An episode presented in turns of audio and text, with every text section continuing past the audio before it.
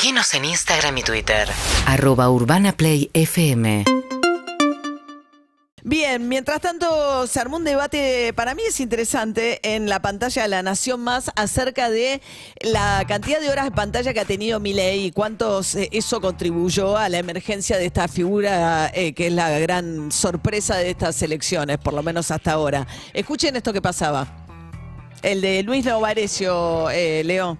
Seamos reales, chicos. Trae número. Pero el número. Pero- El número es interés, Pará, el Luis, número, ¿no? el número parece que el no representa nada. El número no es una mala acá. palabra. El No, número dice pero- por pero un punto de digamos- rating. Es interés de las audiencias. Total. Pero no quiero decir que no hay que entrevistarlo ni ley ni nada, Ah. pero hagamos un mea culpa. Lo que me parece mal es que cuando alguien dice tráfico de órganos, tráfico de niños, portación de, de armas, si lo dice este Macri, le saltamos a la yugular. Si lo dice también. Cristina, no. ¿Sabes que no, Marina? No, yo- no estoy de acuerdo en Bueno, yo no estoy de acuerdo con con ustedes. Bueno, Luis Novarecio que conduce Buen Día Nación, ¿eh? de, lu- de- de lunes a viernes de 10 a 1 de la tarde, justamente ahí en La Nación Más, y tiene un programa de entrevistas muy lindo a la medianoche también. ¿Cómo andás, Luis? Buen día. ¿Qué haces, María? Hola a todos. Muy buen encuentro para todos. Gracias. Escuchame una cosa, diste el debate, digamos, o sea, La Nación Más y sí, supongo que La Nación Más y TN deben ser de los medios que más pantalla lejos le han dado a mi ley. Y yo me atrevo a decir América, en lo- en- en- por lo menos yo lo llevé muchísimas veces. Todo esto nació porque viste que fue Pichetto, el programa de Majul, y lo toreó. Y le dijo, no me preguntes por mi ley, preguntame lo que pienso yo, porque en este, en este canal, encantó que lo diga de esta manera, se le dio mucho, mucho, mucha pantalla a mi ley. Y creo que tiene una cuota de razón. Pero, ¿sabes? No, eh, yo no estoy proponiendo porque sean los mileístas o como cuerpo Ah, no, me la- imagino. eh, no, me desearon este cáncer, la muerte, que me quede impotente. Esto me, esto me complica lo de la impotencia, no nada. Esa, esa parte te Claro. molesta más. Luis, Esa hay algo- hay- Sí. no sé en qué situación telefónica estás, no sé si se puede mejorar un poquito.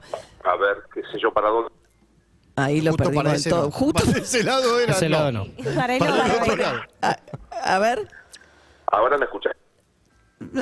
eh, Medio trabaglini. que Sí. Está trabado el asunto. Sí, Luis. Eh, Ah, hola. a ver. Hola, Luis. No, podemos, bueno, co- cortamos y volvemos a intentarlo, Luis. Eh, bueno, no nos cortó. él. está fallando No, y no, no lo entendemos bien. Decía Luis y tiene razón, la cosa de Milei se rastrea a Fantino. Sí. En realidad Fantino contó este, que él estaba con otro economista eh, comiendo con Nielsen, con este, Guillermo Guillermo, Nielsen. Nielsen, y que aparece Milei y que Nielsen le presenta a Milei y le dice, este tipo sabe una barbaridad. Era la época que Milei trabajaba de asesor financiero para el grupo Ornequian, para el Sí. grupo de aeropuertos. Y Nielsen también, por eso se conocían. Claro. Y ahí lo que cuenta Fantino es que él lo lleva al programa que él tenía en América. Es cierto que empieza en la pantalla de América y que empezó a saltar el rating y que cuando vio Intratables cómo saltaba y que empezó a circular por todos los programas de América en ese momento. Después vino, porque ni siquiera existía en ese momento La Nación Más, a la pantalla de La Nación Más. Parece que lo tenemos de vuelta. Luis, Sí, acá estoy, te juro que quieto al lado de un árbol haciendo parabólica. ahora está perfecto.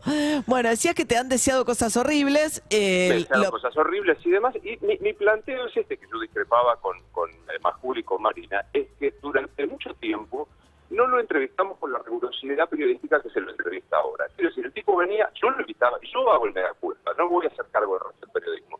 Yo lo invitaba porque era un excéntrico, porque cantaba, porque hablaba del sexo tántrico, y por ahí te metía el dólar, te metía la votación de y nosotros no nos parábamos a entrevistarlo con la rigurosidad que lo estamos entrevistando ahora, quiero decir.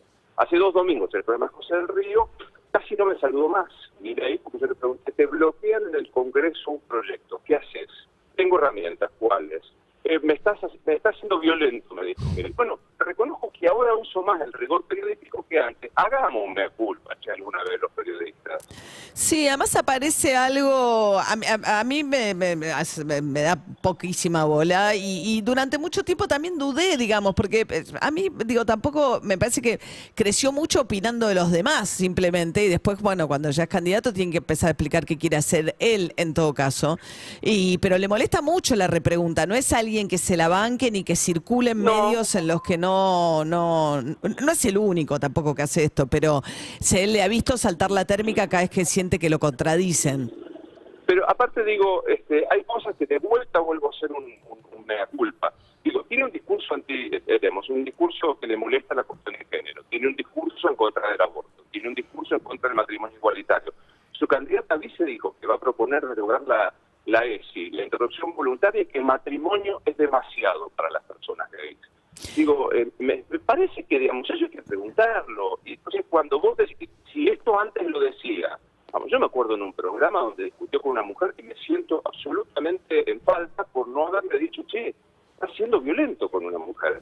Entonces digo, este, esta es mi discrepancia. Yo creo que durante mucho tiempo, cuando crecía mi ley como un mero opinador, no usamos el rigor periodístico que estamos usando ahora. Bueno, acá estamos. No, a a mí me parece que el problema que tiene eh, Milei respecto de otros políticos es la forma de cancelar la discusión. Porque él plantea, por ejemplo, bueno, eh, tiene que haber portación de armas, para poner algo. Entonces uno dice, bueno, no me parece que todos tengan que tener una aportación de armas. Ah, entonces vos estás a favor de que eh, Claro. los chorros maten a la gente. No, no estoy, no estoy diciendo eso.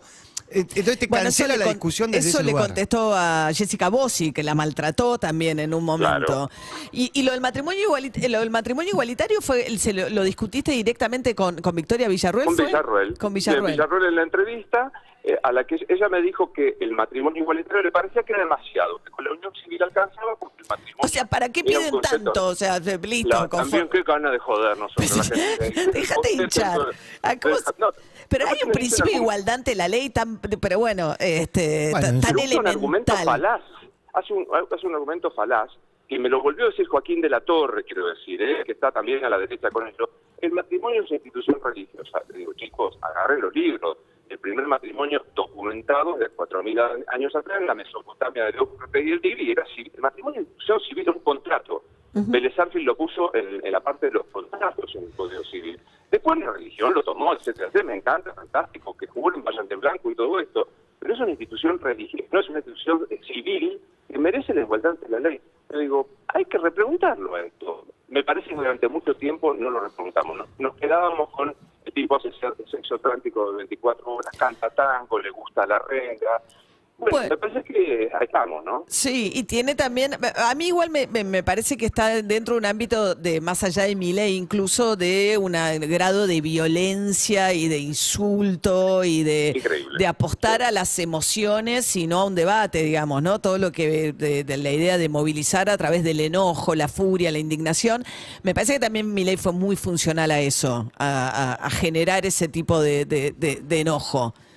Yo creo que no hay debate, que hay eh, esto que ya se ha explicado tantas veces, que es la intención del sesgo de confirmación, y el sesgo de confirmación se da desde el dogma. ¿Estás conmigo o estás en mi contra? Digo, yo que estemos discutiendo hoy día si un tartamudo puede ser presidente, me parece de una, de, un- de una preocupación enorme. Dicho con el mayor acepto por Gaby Levinas, a quien admiro como artista, etcétera, etcétera.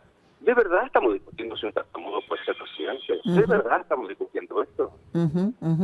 Sí, eh, estamos charlando con Luis Novarecio a partir de un debate que arrancó en la propia pantalla de La Nación Más en un pase eh, vinculado a la presencia de Milei en estos canales. Había habido, vos citabas en esa charla un ranking que había publicado en su momento eh, Mariana Carvajal que tenía que ver con la cantidad de horas televisión de los distintos economistas. Primero todos varones, que es un rasgo, y Sí. la cantidad de entrevistas Javier Milei era por lejos. Te había tenido eh, 193 mil segundos de aire eh, y Melcoñán 55 mil, o sea, para mm, tomar do- Sí. dos... Este, eh, y era básicamente también por, por el hecho del rating, ¿no? Este, y es donde elige ir, no va ninguno, es muy raro, va, yo no lo he visto ningún- casi en otro lado. Yo lo entrevisté una vez, lo entrevistamos con Ernesto Tremo para CNN hace tiempo y una vez lo entrevistamos acá, creo, pero Sí, no nos da sí. ni bola.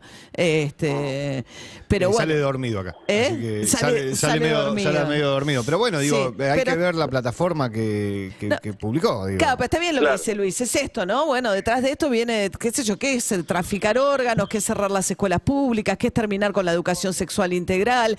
El otro día digo, Shakeman le dijo, yo tengo, porque él dijo que era enseñarle sexo a los pibes, más o menos, y Diego le dijo, no, yo tengo dos hijos que van al colegio y le enseñaron que su cuerpo es su cuerpo, a cuidarse de los abusos, todo lo que le enseñaron a los pibes tuvo bárbaro, le decía Diego. Eh, pero es esto, sí, por ahí no dejar pasar cualquier cosa en el debate, que es un poco lo que, o sea, esta idea de decir, Pero- el, el matrimonio no es una institución Mira, a mí civil. me pasó, insisto, una institución este, institucional, no sé cómo llamarla. Le digo, Javier, mandas el proyecto, eh, ¿están ahí ustedes? Sí, sí, sí. Eh, No, ahí se fue. ahí otra se- vez. La antena parabólica debajo del árbol eh, falló. No puede, funcionó. no, no, puede fallar. Bueno, me parecía. eh, Así estamos, tiene razón. Digo, este. Seguramente le está poniendo, iba a contar el ejemplo de mandás un proyecto, no te lo aceptan, ¿qué haces? Esto era por la dolarización, porque en realidad no es una decisión que no puede tomar por decreto el presidente. Entonces él había dicho hago una consulta popular, o sea, y después había dicho también el presidente de la Corte, Rosati, que está en la Constitución. Este. Sí. Bueno, le mandamos un beso grande a Luis Novarecio. Este, Beso, Luis. Un beso, Luis, y que viva el matrimonio igualitario. Sí, por Eh, favor, Que no viva la ES y la educación Que viva el amor. sexual. Y que viva el amor. Ahí está, le decís- se lo decimos a Luis y lo despedimos. Que viva el amor, Luis. Sí, no sé de qué se trata, pero que viva. Que viva, que viva la... bueno, gracias, ¿eh? Seguinos en Instagram y Twitter. Arroba Urbana Play FM